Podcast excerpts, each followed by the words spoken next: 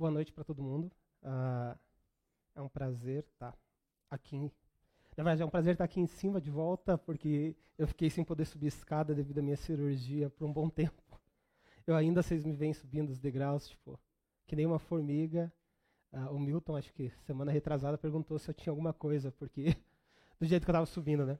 Eu consigo subir normal escada, mas o médico recomendou a tomar cuidado ainda uh, por causa disso, por causa da cirurgia. Mas eu estou bem animado, na verdade, com essa série uh, uh, sobre Ageu. Quando o Kaká falou que iria começar essa série, tipo, foi algo que realmente animou meu coração. Porque eu amo, na verdade, o Antigo Testamento, e acho que isso vem porque como alguns daqui, eu fui criado, na verdade, eu nasci num lar cristão, né? Então, meus pais já eram cristãos quando eu nasci. Então, a minha vida sempre esteve a igreja presente. Eu nunca eh, tive nenhum momento de desviar, sair da igreja. Tive lá na adolescência uma fase um pouco mais difícil por alguns anos, mas nunca uh, saí. E esse sempre foi meu meio. Uh, mas uma coisa que sempre me pegou na igreja foi uh, como se falava pouco do Antigo Testamento e quando se falava, se trazia algo como um legalismo presente no Antigo Testamento. E eu lembro que uma vez eu, eu, vi uma frase, na verdade era um título de um livro, que a frase me pegou bastante. Ela se chamava A Bíblia que Jesus lia. E, e foi algo assim que realmente moveu no meu coração, porque eu parei para pensar. Não existia Novo Testamento na época de Jesus. Os apóstolos, os discípulos não tinham Novo Testamento. As cartas de Paulo foram ser escritas lá por 60, 70 depois de Cristo, uh, João escreveu o Apocalipse uh, quase 100 anos, uh, quase já entrando no, no segundo século. E, e de repente parar para pensar que todas as citações que se tem e tudo aquilo que os discípulos traziam, né? eles traziam versículos e mostravam que eram sobre Jesus. Tudo isso vinha lá do Antigo Testamento. Então teve as coisas que Jesus falou, mas ainda Jesus trouxe muita coisa do Antigo Testamento. E, e ele é algo extremamente rico, né?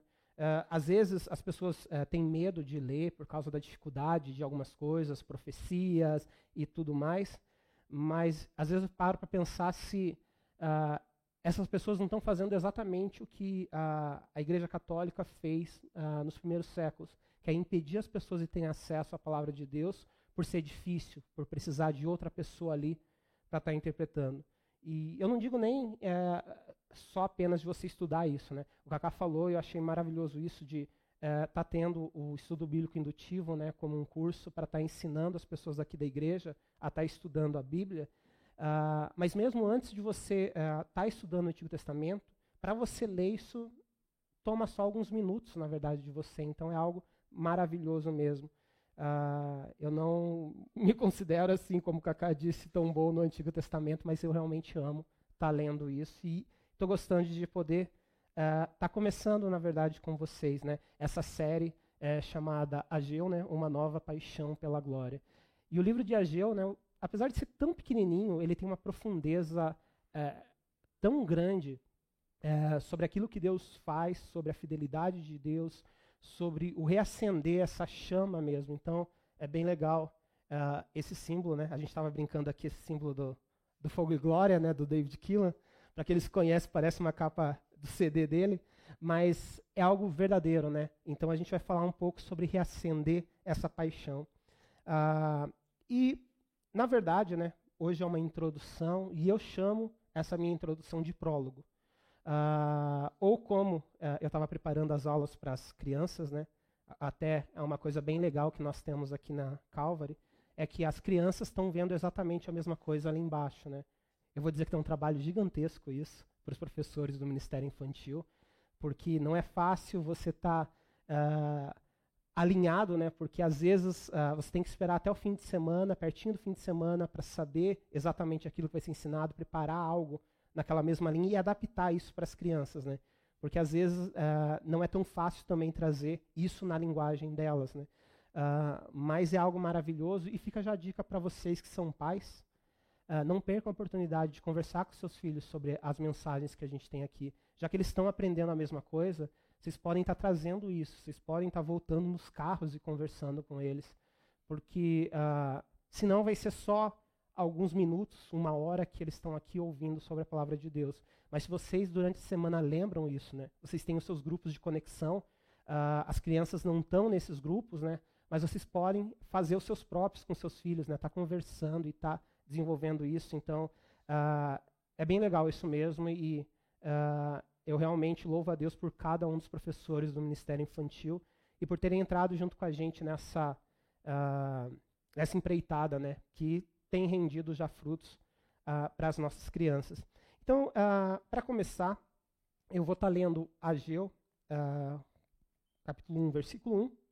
Na verdade, até uma partezinha do versículo 1, que diz assim: uh, No primeiro dia do sexto mês do segundo ano do reinado de Dario, a palavra do Senhor veio por meio do profeta Ageu ao governador de Judá, Zorobabel, filho de Sealtiel, e ao sumo sacerdote Josué, filho de Jeozadak.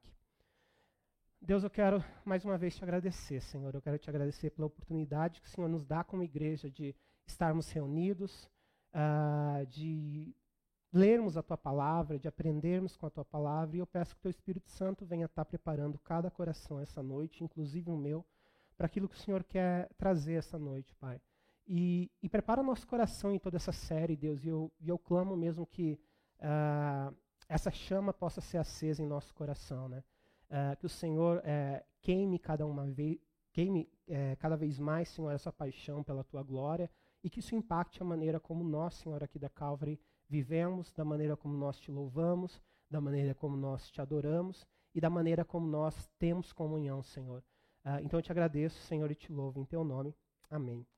Então, como eu estava falando, eu chamei essa mensagem de prólogo ou como eu coloquei para as crianças antes do capítulo 1. Apesar de eu ter lido aqui, uh, eu só queria trazer um pequeno detalhe desse comecinho e voltar um pouquinho antes na história para a gente entender um pouquinho mais do pano de fundo do que estava acontecendo aqui, né? Uh, então, uh, ele começa falando aqui, né, sobre o primeiro ano. ele fala aqui sobre eh, no primeiro dia, né, do, do, segundo ano do rei Dário. Isso é uma coisa bem legal de Ageu. Ageu ele é tão detalhista e tão preciso com a, as datas que ele parece um historiador. E Ageu é um dos livros da Bíblia, ou talvez o livro da Bíblia, que a gente consiga datar com mais precisão tudo o que se passa nele. Então Ageu é, fala exatamente o dia que ele começa. A gente sabe, por causa disso, que esse dia é o dia 29 de agosto é, do ano 520 a.C. E a gente sabe, é, por como ele fala no seu livro, que isso vai terminar cerca de quatro meses depois. Então, Ageu, se a gente parar para pensar, né, tem um ministério curto ali, de quatro meses, mas que foi extremamente impactante e talvez um dos é, que mais causou efeito mesmo no povo de Israel. Ah, e aí ele começa a falar sobre alguns personagens, como o rei Dário, como é, Josué, também chamado de Jesua, ah, e de Zorobabel, né, o governador de Judá. Só que isso eu vou só voltar lá no fim ah, da nossa é, nosso tempo aqui de mensagem. Eu queria voltar agora com vocês um pouquinho no tempo e a gente vai estar tá lendo Esdras, capítulo 1, é, dos versículos 1 até o 3. Ah, o livro de Esdras né, se passa exatamente nessa época aqui, só que ele dá um, um contexto do que vai estar tá acontecendo. Na verdade, Esdras mesmo ele só começa a aparecer no, é, no livro a partir do capítulo 7, mas aqui ele fala sobre o contexto do que aconteceu. Então ele começa falando sobre o decreto de Ciro. Nos, versos, uh, nos versículos 1 ao 3, ele diz assim: No primeiro ano do reinado de Ciro, rei da Pérsia, a fim de que se cumprisse a palavra do Senhor falada por Jeremias, o Senhor despertou o coração de Ciro, rei da Pérsia, para redigir um, uma proclamação e divulgá-la em todo o seu reino. Nesses termos: Assim diz o rei da Pérsia: O Senhor, o Deus dos céus, deu-me todos os reinos da terra e designou-me para construir um templo para ele em Jerusalém de Judá. Qualquer é, do seu povo que esteja entre vocês, é, que o seu Deus esteja com ele e que vá a Jerusalém de Judá reconstruir o templo é, do Senhor, o Deus de Israel, o Deus que em Jerusalém tem a sua morada. Então ele começa falando sobre esse decreto do rei Ciro. E esse decreto do rei Ciro ah, ele acontece, na verdade, uh, uns 15 anos antes do que está passando ali no livro de Ageu, mas esse decreto foi um decreto ah, para ah, falar que aqueles que eram judeus, eles estavam liberados né, do exílio ali, uh, que eles tinham sido levados para a Babilônia e podiam voltar agora para Jerusalém. Uh, e não só voltar para Jerusalém, mas eles iam poder estar reconstruindo o templo, que já tinha um bom tempo que tinha sido destruído. Uh, e aí ele fala, então, é, sobre essa profecia de Jeremias. E eu quero voltar com vocês, então, mais um pouco no tempo, né? Eu falei que era um, um prólogo, né? Uh, então, voltar um pouquinho mais para entender exatamente quais eram essas profecias. A primeira delas está uh, escrito em Jeremias, é, capítulo 25, deixa eu achar aqui, versículos 8 ao 11. Uh, ah, então, a gente sabe que eh, o rei Ciro, né, o rei da Pérsia, ele ouviu essa profecia de Jeremias. Para começar, Ciro não era judeu. Então Ciro provavelmente era politeísta, ele adorava vários outros deuses, e aí ele ouve essa profecia e ele resolve cumprir isso. Eu acredito, uh, como muitos, que quem trouxe essa profecia para Ciro foi Daniel, o profeta do livro de Daniel mesmo. Uh, por quê? Porque ele estava entre os primeiros exilados da Babilônia. Então ele foi trazido na primeira leva, uh, ele tinha contato né, com os grandes, com os seis, então eu acredito que tenha sido ele. Jeremias 25, do 8 ao 11, fala sobre essa profecia. Portanto, assim diz o Senhor dos Exércitos: visto que vocês não ouviram as minhas palavras, convocarei todos os povos do norte e o meu servo Nabucodonosor, rei da Babilônia, declara o Senhor, e os trarei para atacar esta terra e os seus habitantes. Todas as nações ao redor, eu, é, todas, e todas as nações ao redor, eu, eu, eu os destruirei completamente e os farei um objeto de pavor e de zombaria, e uma ruína permanente Darei fim às vozes de júbilo e de alegria, às vozes do noivo e da noiva, ao som do moinho e à luz das candeias. Toda esta terra se tornará uma ruína desolada, e essas nações estarão sujeitas ao rei da Babilônia durante 70 anos. E aí ele completa essa profecia uh, em Jeremias 29, dos versículos 10 até o 14. É, é uma passagem bem conhecida, na verdade, né? Uh, mas Jeremias 29, do 10 ao 14, diz assim: Assim diz o Senhor: Quando se completarem os 70 anos da Babilônia, eu cumprirei a minha promessa em favor de vocês, de trazê-los de volta para este lugar. Porque sou eu que conheço os planos que tenho para vocês, diz o Senhor. Planos de fazê-los prosperar e não de lhes causar dano. Planos de dar-lhes esperança e um futuro. Então vocês clamarão a mim, virão orar a mim e eu os ouvirei.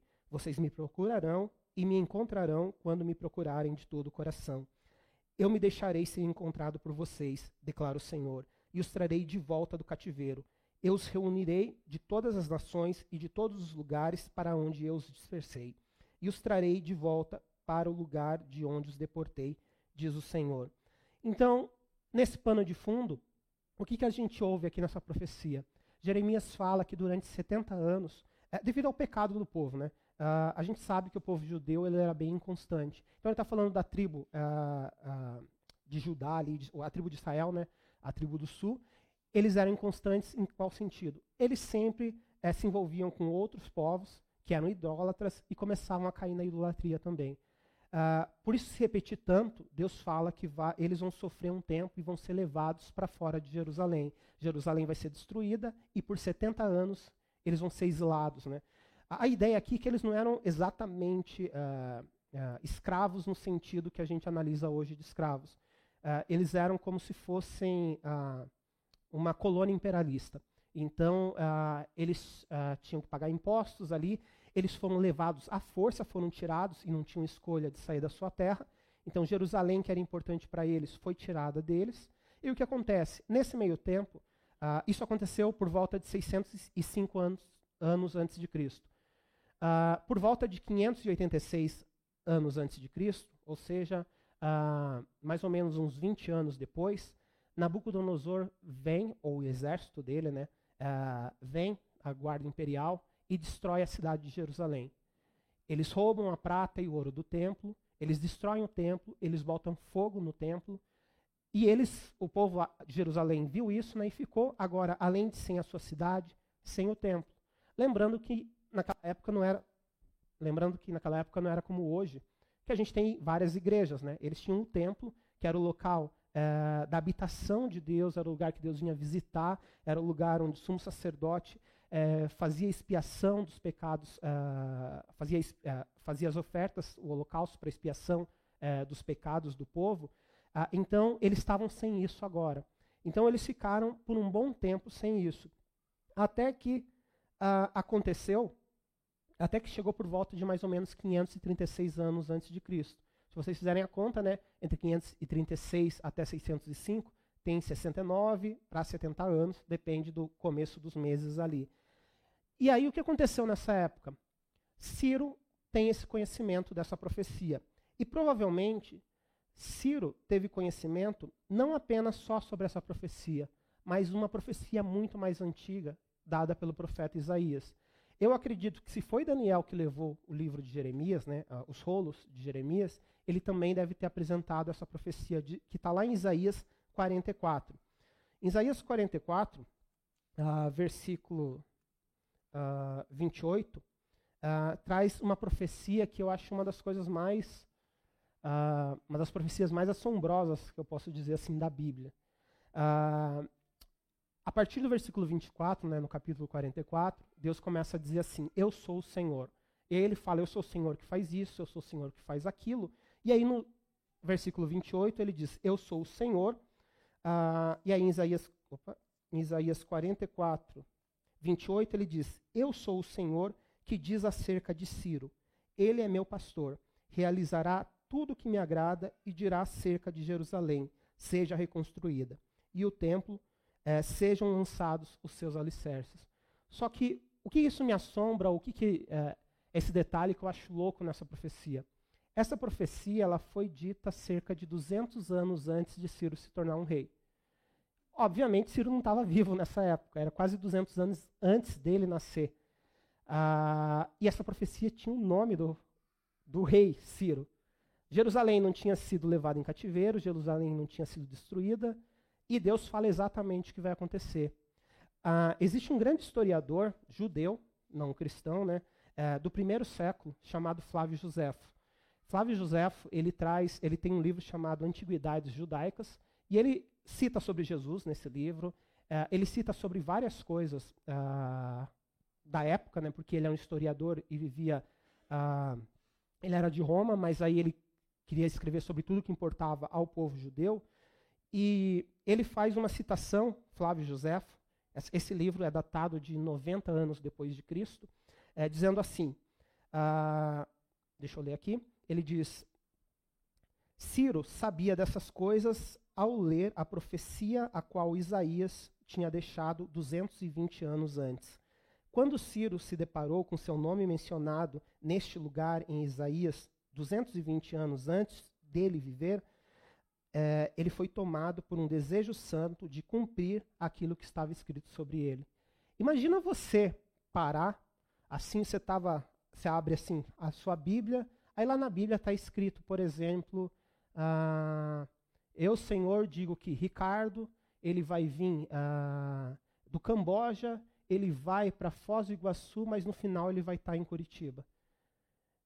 Citar o seu nome e citar aquilo que você é, ele citou a profissão, né? ele era o rei, e citar exatamente aquilo que ele vai fazer.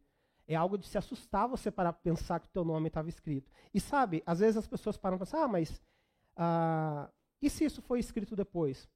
Muitos historiadores não cristãos, eles, uh, uh, eles ainda fazem isso, mas por muito tempo eles tiveram uma implicação específica com o livro de Isaías. Principalmente os capítulos 40 até 66 de Isaías, e eles falam que isso, ele foi escrito pelo chamado Deutero Isaías. Deutero significa segundo, então seria um outro Isaías que escreveu isso. E por que, que eles falavam isso? Porque as profecias são tão precisas de tudo que aconteceu que eles falavam não pode ser verdadeiro alguém ter escrito isso antes de acontecer. Então, é, tipo, perde o conceito do que é uma profecia, né? Mas eles falavam não podia ter acontecido isso. Então, por exemplo, como que o nome de Ciro pode estar escrito 200 anos antes dele nascer e ser exatamente Ciro que fez isso? Mas também eles falavam, como que podem estar escritas essas profecias, como Isaías 53, e descrever exatamente aquilo que Jesus passou na cruz? Aí eles falavam, ah, não, provavelmente foi alguém que acrescentou isso lá pelo primeiro século. Né? Depois que você viu acontecer, você, é mais fácil você escrever como se algo fosse antigo e tivesse acontecido. E aí eles começavam a debater isso e colocam outras coisas. Mas um dos pontos que eles traziam era isso. Não pode ser algo tão preciso ser é, exato. Mas, aí o que acontece?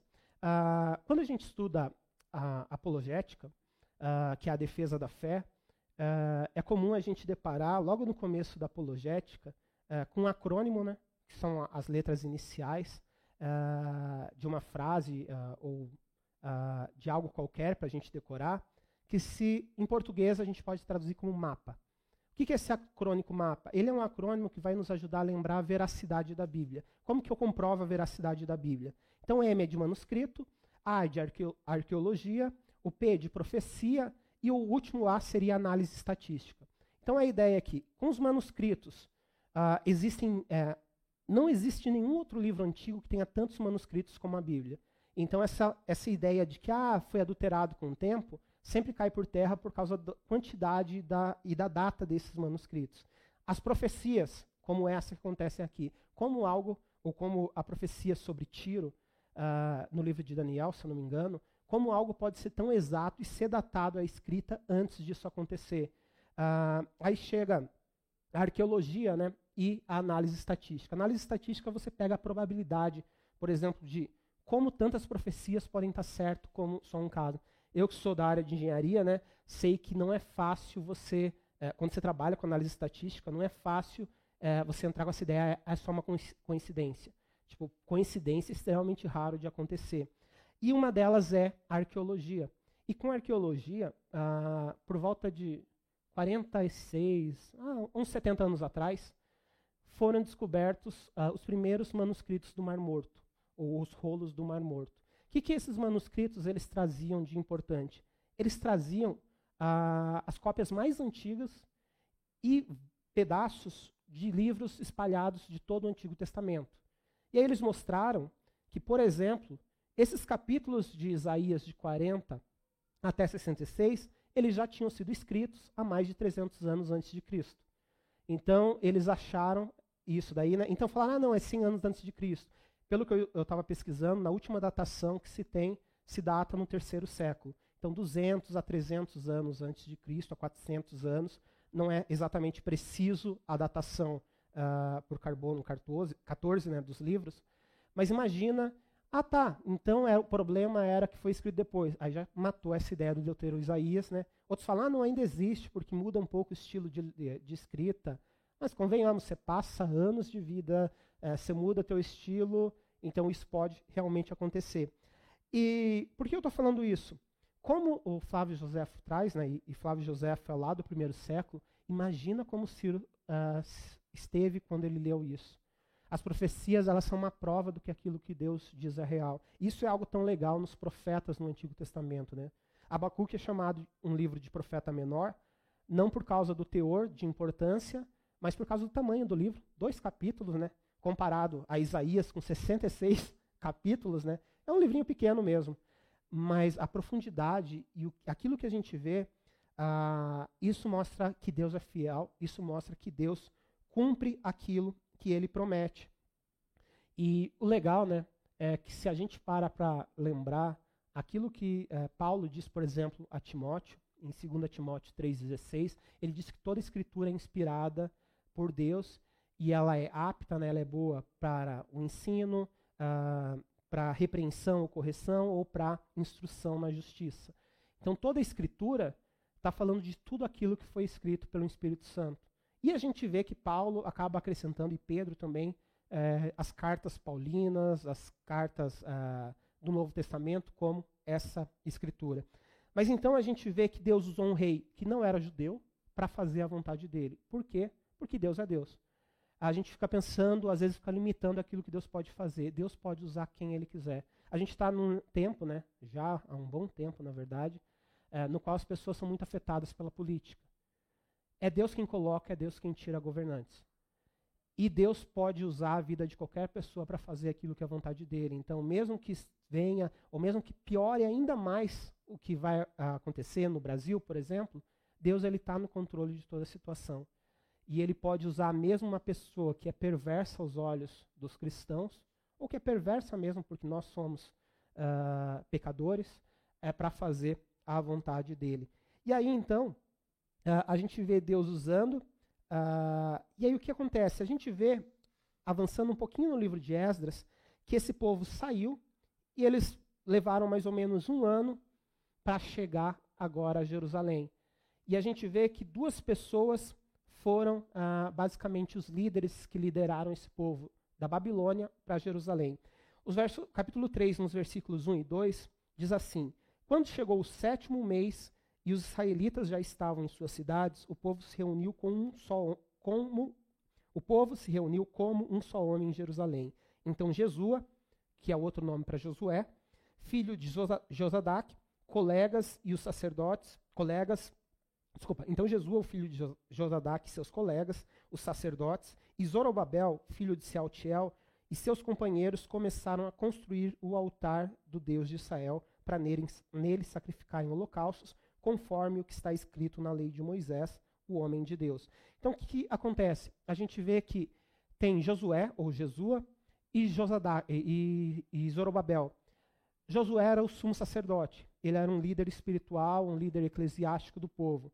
Ah, Zorobabel, ele era o governante de Judá ou uh, ele era um dos líderes políticos que se tinham ali. E para mim é extremamente interessante que sejam exatamente essas duas pessoas citadas. Porque é, se você lembrar lá em Mateus, Zorobabel, ele está na linhagem de Jesus. Então ele era descendente de Davi, ele era da, uh, ele era da descendência uh, do rei Davi, né? então a descendência que tinha direito ao trono, e por ele, mais futuramente, chega uh, Jesus Cristo como raiz de Davi também. E pode ser mais, pode ser uma coincidência, mas como eu digo, as coincidências são extremamente raras. Se eu paro para pensar que foi uh, esse líder, Deus esperou 70 anos para que se levantasse um líder que vem da tribo de Judá, que seria da linha messiânica para estar tá levando o povo, né, trazendo a salvação ou a libertação do povo do exílio e chegando novamente até Jerusalém, é engraçado de quem ele está acompanhado. O sumo sacerdote se chama Josué, ou Jesua, que em hebraico é Yeshua. E para aqueles que são cristãos, né, sabem que Yeshua é exatamente o nome de Jesus, que significa Deus é salvação. Então não apenas ele usa alguém que é da linha, da linhagem de Davi, que era da linhagem prometida, porque Deus já tinha falado que da linhagem de Davi seria uma linhagem eterna, uh, que seria um reino sem fim, né? então viria daquilo ali. Então ele usou Zorobabel, e ele usa o sumo sacerdote, que é da tribo de Levi, né, ah, com o nome Deus é salvação, com o mesmo nome de Jesus ali, para simbolizar essa representação ah, dessa salvação do povo. Mas sem mais coisas acontecendo nessa história. O que, que eles fazem então? Eles chegam e eles constroem um altar. Por que, que eles constroem esse altar? Porque era, porque era o sétimo mês. O sétimo mês era um mês extremamente importante para os judeus uh, porque eles lembravam uh, da libertação deles do Egito. E eles lembravam uh, das festas que Deus falou para eles cumprirem. Então, nesse sétimo mês, a gente tinha algumas festas como as festas das cabanas, né, que lembravam eles que eles saíram do Egito e ficaram no deserto vagando por 40 anos. Tinha o Yom Kippur, o dia da expiação, né, que o sumo sacerdote eh, fazia expiação da, das ofertas, das, ah, dos pecados do povo, e dentre outras festas. Então era extremamente importante. E aí o que eles falam? Vamos fazer então um altar para a gente celebrar a Deus. Eles estavam extremamente felizes porque eles foram libertados do exílio. Eles puderam voltar ali. E aí eles fazem isso, só que a Bíblia deixa claro, eu não vou ler aqui o versículo, vocês podem ler Esdras 3 depois. É, que o, os alicerces do templo ainda não tinham sido lançados. Então eles construíram, festejaram, fizeram uma festa com o altar, mas não tinham começado a reconstruir o templo, que foi aquilo que Deus é, libertou eles para fazerem. E aí o que acontece? Se a gente avança mais um pouquinho agora, nos versos 11 ao 13 do capítulo 3 de Esdras, a gente vê que aí sim vai começar essa construção uh, do templo.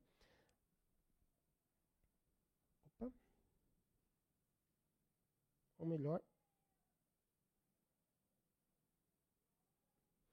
Uh, ou melhor, antes só de ler isso, né, uh, no versículo uh, ah, 8, a gente vê que Zorobabel e que Josué, eles então lideram o povo a começar a essa reconstrução do templo, ou seja, começar a fazer os alicerces para que o templo seja levantado. Aí sim, nos versos 11 até o 8, eh, nos versos 11, desculpa, até o 13, ele diz assim: Com louvor e ações de graças cantaram responsivamente ao Senhor. Então, o povo, quando começou a ver que o templo estava sendo levantado, eles começaram a cantar de uma forma responsiva. O que é uma forma responsiva? É a mesma coisa que aconteceu lá na época ah, de Salomão, quando o templo também no segundo mês começou a ser é, levantado. Uns cantavam, ele é bom, os outros respondiam, seu amor a Israel dura para sempre. E aí ele diz, e todo o povo louvou ao Senhor em alta voz, pois haviam sido lançados os alicerces do templo. Mas muitos dos sacerdotes, dos levitas e dos chefes das famílias mais velhos, que tinham visto o antigo templo, choraram em alta voz quando viram o lançamento dos alicerces desse templo. Muitos, porém, gritavam de alegria. Não era possível distinguir entre o som de gritos de alegria e o som de choro, pois o povo fazia um enorme barulho e o som foi ouvido a uma grande distância. Então o que aconteceu? Algumas pessoas mais velhas, provavelmente elas viram o templo na sua majestade. E o templo de Salomão, falando fisicamente, ele era extremamente maior do que esses novos, esse novo templo, esse novo templo que seria construído. A gente vai ver, né, que no livro uh, de Ageu, uh, a glória não se mede pela estrutura física. Mas eles olharam e começaram a chorar. Outros, que eram mais jovens, começaram a ficar extremamente alegres, porque a casa do Senhor, o lugar que Deus habita, vai voltar para a gente. A gente vai ter é, acesso a Deus novamente. Então era como se eles estivessem separados de Deus, agora eles poderiam se aproximar de Deus novamente. Uh, e aí começa a ter essa mistura, é muito alto o barulho, as pessoas não conseguem discernir entre uma coisa e outra, mas uma coisa é clara e uma coisa eu posso dizer, uh, afirmar aqui, é que todo mundo estava empolgado com isso, mesmo aqueles que estavam chorando, porque agora eles teriam um templo novamente. Uh, então, isso está acontecendo por volta lá de 535 anos antes de Cristo, um ano depois que eles chegaram, aí eles estão bem animados, bem empolgados. Ah, e aí eu queria ah, me ater a um, um, pequeno detalhe. Ah, uma coisa que é muito legal para nós como liderança, e a gente tem o Kaká aqui, a gente tem o Nadalinha aqui, por exemplo, com certeza eles vão concordar comigo, é ver a empolgação de novas pessoas em servir a Deus, principalmente de novos convertidos. aquela paixão que começa e aquela vontade de estar tá servindo que não é muito limitada pelo, ah, eu tenho que fazer isso, ah, não, mas eu tenho esse compromisso, é algo que contagia e dá vontade da gente ter alguma espécie de uma seringa que desse para tirar um pouco dessa, uh, dessa empolgação e começar a espetar todo mundo para ter um pouquinho mais disso. Uh, porque às vezes uh, o que acontece é que pessoas mais velhas estão lá sentadas no seu banco e estão lá só como Tom dizia, é, parasitando, né, sendo parasitas, só querem receber, querem receber e não estão é, contribuindo. E eu não estou falando é, contribuindo de parte financeira, apesar de ser parte do que tem que ser feito, é usando seus dons para a edificação da igreja. E isso né, é, algo que eu já estou na liderança aqui da Calvary há uns 12 anos, e desses 12 anos, há 9 anos eu já sou um dos presbíteros aqui, e uma das coisas que eu aprendi com o tempo é uh, agir um pouquinho diferente. Porque quem me conhece, quem já me conhece há um tempo, sabe que eu sou uma pessoa que eu posso descrever como realista. Eu não sou a pessoa mais sonhadora, mais empolgada, eu tenho sonhos sim, mas eu não sou aquela pessoa que vive sonhando. Então, eu sou engenheiro mecânico. Então, para mim, eu sonho, mas eu traço planos, eu tenho metas. Então, eu penso um pouquinho diferente de que algumas pessoas é, outras pessoas aqui da igreja. E eu sou também uma coisa, o, o, o Tom falava isso para mim, o André também fala isso para mim, fala que eu não sou brasileiro. uh, porque eu não gosto muito do, de um costume que brasileiro, que nós brasileiros temos, de é, enrolar para chegar no assunto. Eu falo para as pessoas, vai direto ao ponto.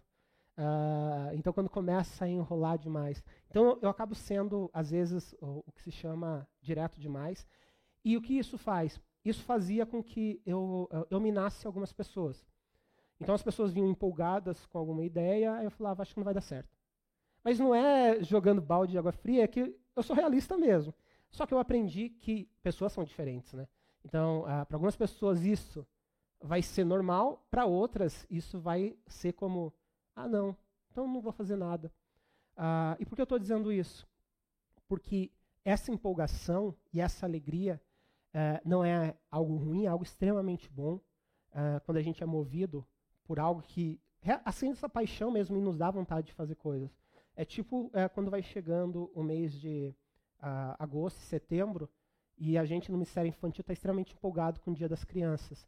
Então, vendo coisas para preparar, pensando na mensagem, é, tentando mover para fazer algo legal para abençoar as nossas crianças. Então, quando a gente gosta de algo, isso empolga e isso dá. Tipo, isso não te cansa, cansa, mas não te cansa tanto quanto fazer algumas outras atividades. Isso parece que, apesar de.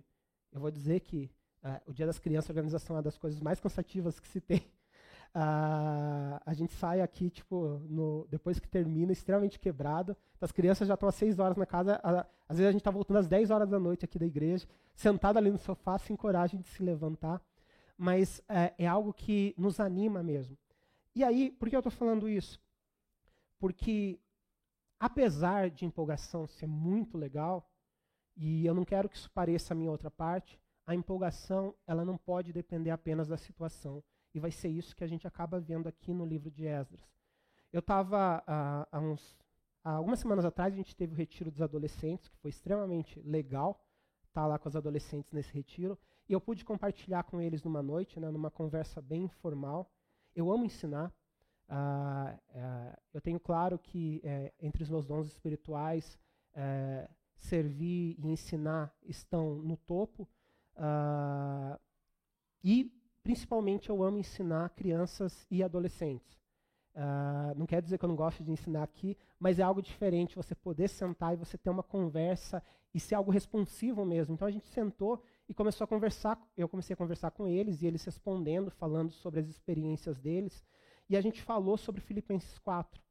E Filipenses 4, uh, eh, eu trouxe algumas uh, dualidades ou algumas. Uh, fugiu a palavra.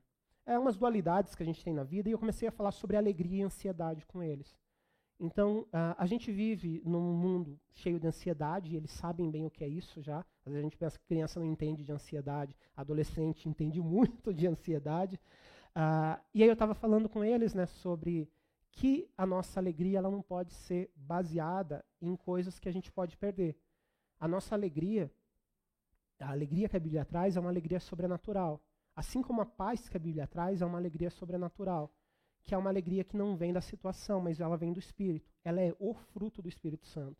Elas não são frutos do Espírito Santo que ora Deus me dá um, ora Deus me dá outro. O Espírito Santo gera todos aqueles, ou todo o fruto em nós, né? Alegria, amor, paz, bondade, mansidão, domínio próprio e por aí vai, a benignidade. Então o Espírito Santo gera tudo isso em nós. E aí eu estava conversando com eles sobre isso e foi bem legal ouvir deles e situações pelas quais eles vivem uh, e trazer a gente vai ter sim situações de ansiedade. A questão é que, mesmo na ansiedade, a gente consegue olhar para Jesus e se alegrar. Mesmo nas dificuldades, a gente pode se alegrar em Jesus. Por quê? Porque a nossa alegria não depende da situação momentânea. A nossa alegria está em algo que é muito mais firme. Está na rocha sólida, ela não está sobre a areia que se move. E falando sobre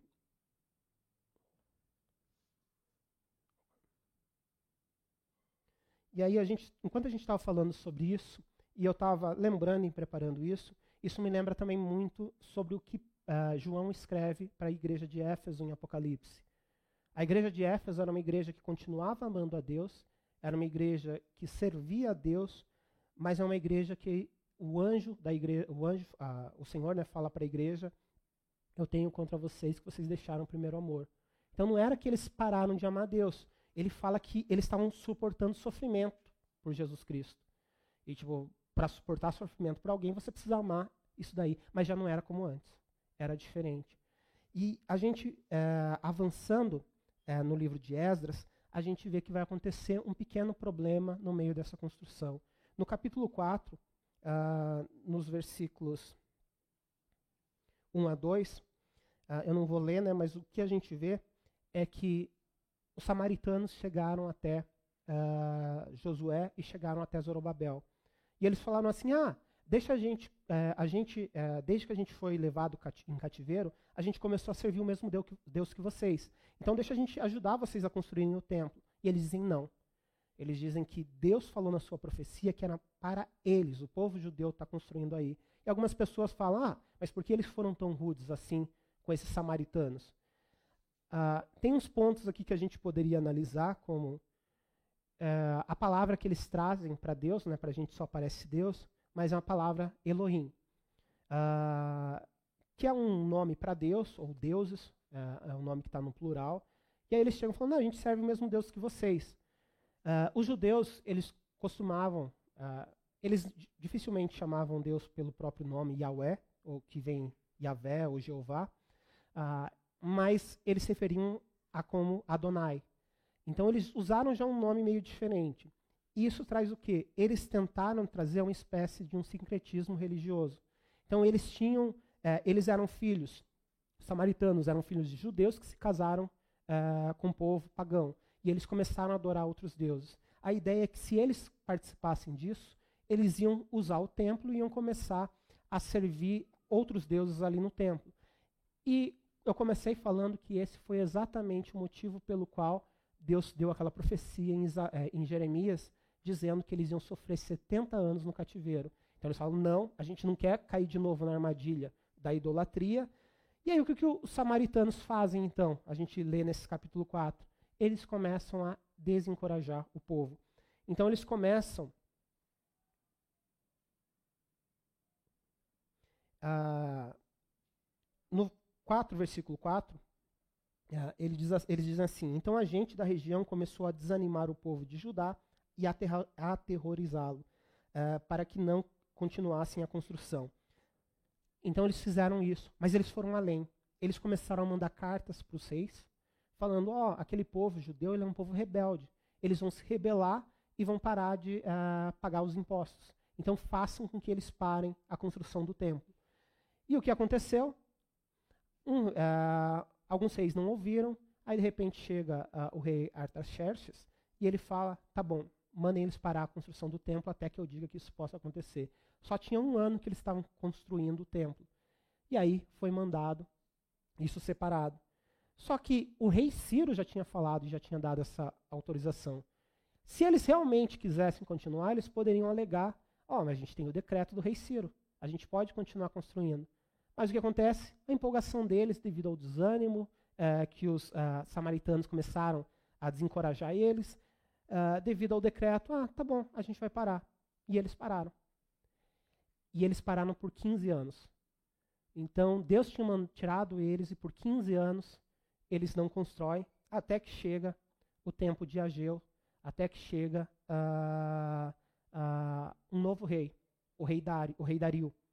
O rei Dario ele uh, tem acesso a essa carta, ou a esse rolo que continha escrito o decreto de Ciro, falando que era para o povo reconstruir. E aí ele começa, ah, vamos reconstruir. Então, apesar de ter pessoas que podem estar nos desanimando, lembre-se uh, de que a nossa empolgação, a nossa alegria, ela não deve estar baseada em situações, ela não deve estar baseada em pessoas. Ela deve estar baseada em Jesus Cristo. Ela deve estar baseada no nosso Deus que nós cremos e no nosso Deus que é fiel. Deus ele não ia deixar que isso acontecesse. Ele libertou o povo para que o templo pudesse ser reconstruído. Uh, e Deus move. Em Esdras 5.1, a gente vê, uh, Esdras uh, escreve, né, Ora, o profeta Ageu e o profeta Zacarias, descendente de Ido, profetizaram aos judeus de Judá e de Jerusalém, em nome do Deus de Israel, que estava sobre eles. No versículo 2, então Zorobabel, né, o descendente de Davi, eh, governante de Judá, filho de Sealtiel, e Jesua, que é Josué, eh, o sumo sacerdote, filho de Josadac, começaram a reconstruir o templo de Deus em Jerusalém. E os profetas de Deus estavam com eles e os ajudavam. Então Deus levantou profetas para encorajar o povo. Enquanto uh, o inimigo tentava levantar pessoas para desencorajar e fazer desistir, Deus levantou os profetas novamente. Não apenas Ageu, mas Zacarias também, uh, para estar tá encorajando o povo. E o resultado disso é incrível. O resultado disso é que eles terminam de construir o templo. a gente vê, em, uh, dando um spoiler já do futuro, né? mas uh, em Esdras 6, versículo 14, deixa eu ver, 14, diz assim, em Esdras 6, 14, dessa maneira os líderes dos judeus continuaram a construir e a prosperar, encorajados pela pregação dos profetas Ageu e Zacarias. É comum a gente se deparar com pessoas que vão tentar nos desencorajar. E eu quero dizer, compartilhar com vocês uma das minhas maiores frustrações que eu tenho é, na liderança uh, aqui na Calvary ou na liderança de uma forma geral. Eu já compartilhei com o Kaká isso algumas vezes, mas uma das coisas que mais me dói no coração é quando a gente investe tanto na vida de uma pessoa e aí chega um terceiro ali, que é cristão, e fala uma abobrinha para aquela pessoa. Então você, às vezes, gastou 10 anos ministrando na vida de alguém e alguém chega e fala: ah, desiste. Ah, desse problema, muda de igreja que ninguém vai saber qual é o problema. E aí chega isso, sem orar. Eu estava conversando com um amigo e falando, as pessoas, quantas pessoas chegam nessa situação e falam, eu vou orar com você para a gente buscar a vontade de Deus. Não. Chega o cristão dizendo, ah, é melhor fazer isso. É melhor por quê? Você ouviu de quem? Você ouviu do seu ego inflado? Você ouviu da sua uh, arrogância de que acha que sabe melhor de todo mundo só porque você é cristão há alguns anos? Ou você buscou em Deus essa resposta? E eu vou dizer que, uh, com certeza, o Kaká já viu muito disso, eu já vi muito disso nesses 12 anos aqui, uh, que uma coisinha que chega uma pessoa e faz em mim na fé da pessoa. E até nisso que fala, ah, não, ah, mas vai estar em outra igreja servindo a Deus o foco desse, ah, estou em outra igreja, é começa em outra igreja, de repente já pula para outra igreja, de repente sai. Ah, não, porque o pessoal de igreja é hipócrita, de repente nem mais Jesus está seguindo. É triste de pensar, e na minha cabeça vem algumas pessoas ah, que passaram por situações dessas, e pensar como elas estão hoje em dia. Tipo, quão afastadas elas estão de Jesus hoje em dia. E com certeza, ah, essas pessoas que falaram, essas pessoas que fizeram essas coisas, elas têm parte nisso, né? Uh, vai ter uma prestação de contas no final, mas uh, uh, é algo extremamente triste. Mas a gente deve lembrar que nessas situações a nossa fé, a nossa alegria, a nossa empolgação, qualquer coisa, ela é baseada em Jesus Cristo e naquilo que Jesus fez. Se Jesus promete algo, ele vai cumprir aquilo que ele prometeu. Ele usou, ele fez uma profecia dando o nome do rei que ia fazer isso. Levou 15 anos para isso estar acontecendo, uh, por causa do desencorajamento, mas Deus levantou esses profetas. E a gente vai ver agora uh, o resultado disso no livro de Ageu. Uh, o resultado é maravilhoso quando a gente para para analisar um reavivamento que o livro de Ageu vai causar no povo. Né? Como o Cacá trouxe o nome né, dessa mensagem, né? para estar tá reacendendo essa paixão pela glória de Deus. E Deus ele é fiel. A palavra dele é verdadeira. A gente sabe isso pelas profecias, a gente sabe isso uh, uh, pela própria Bíblia em si, pela estatística, por tudo mais e pela nossa vivência. Deus ele cumpre aquilo que ele promete. Uh, mesmo quando pessoas tentarem nos desencorajar, Deus vai levantar no seu povo líderes, uh, para estar tá encorajando. Deus vai estar tá levantando pessoas uh, que são cristãos uh, para estar tá te encorajando. A nossa parte é a quem a gente vai ouvir. Então lembre-se em momentos assim, cuidado com quem você busca, até para pedir uma resposta, para perguntar algo. Lembre que a gente como cristão faz tudo com muita oração. Então busque em Deus, peça para Deus levantar pessoas. Não vá na primeira pessoa que vai dizer aquilo que você quer ouvir, porque convenhamos, a gente geralmente busca uh, pessoas que vão falar aquilo que a gente quer ouvir. Dificilmente a gente quer ouvir alguma coisa que vai confrontar a gente, mas tudo isso é para crescimento. Uh, o que uh, o autor de Hebreus traz em Hebreus 10, no versículo 25, é sobre a importância da gente estar se reunindo como igreja para que a gente possa encorajar uns aos outros em amor, para que a gente possa estar incentivando uns aos outros em boas obras. Igreja, ninguém, é so, ninguém faz igreja sozinha.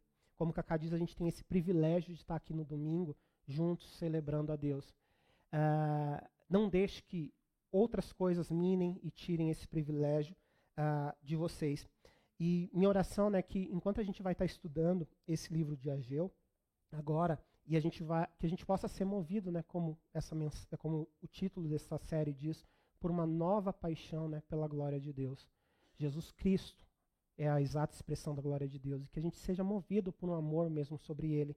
Que ao olhar essas coisas que aconteceram há tantos anos atrás, que provam que Deus é fiel, que Deus ama, que Deus cuida do seu povo, é, a gente possa viver um pouquinho daquilo que o Piper ama falar, né, é, através do hedonismo cristão, é, que a gente possa se satisfazer em Deus, uh, glorificando Ele através disso. Né? O hedonismo cristão diz: Deus ele é mais glorificado em nós ou através das nossas vidas quando a gente está mais satisfeito nele.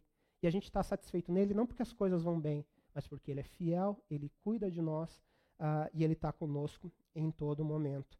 E nesse momento, né, o pessoal do louvor vai estar tá voltando para cá, né, para a gente estar tá celebrando e adorando a Deus. Mas orem mesmo para que Deus esteja movendo em cada um de nós uma paixão, reacendendo essa paixão mesmo pela glória dele. Amém?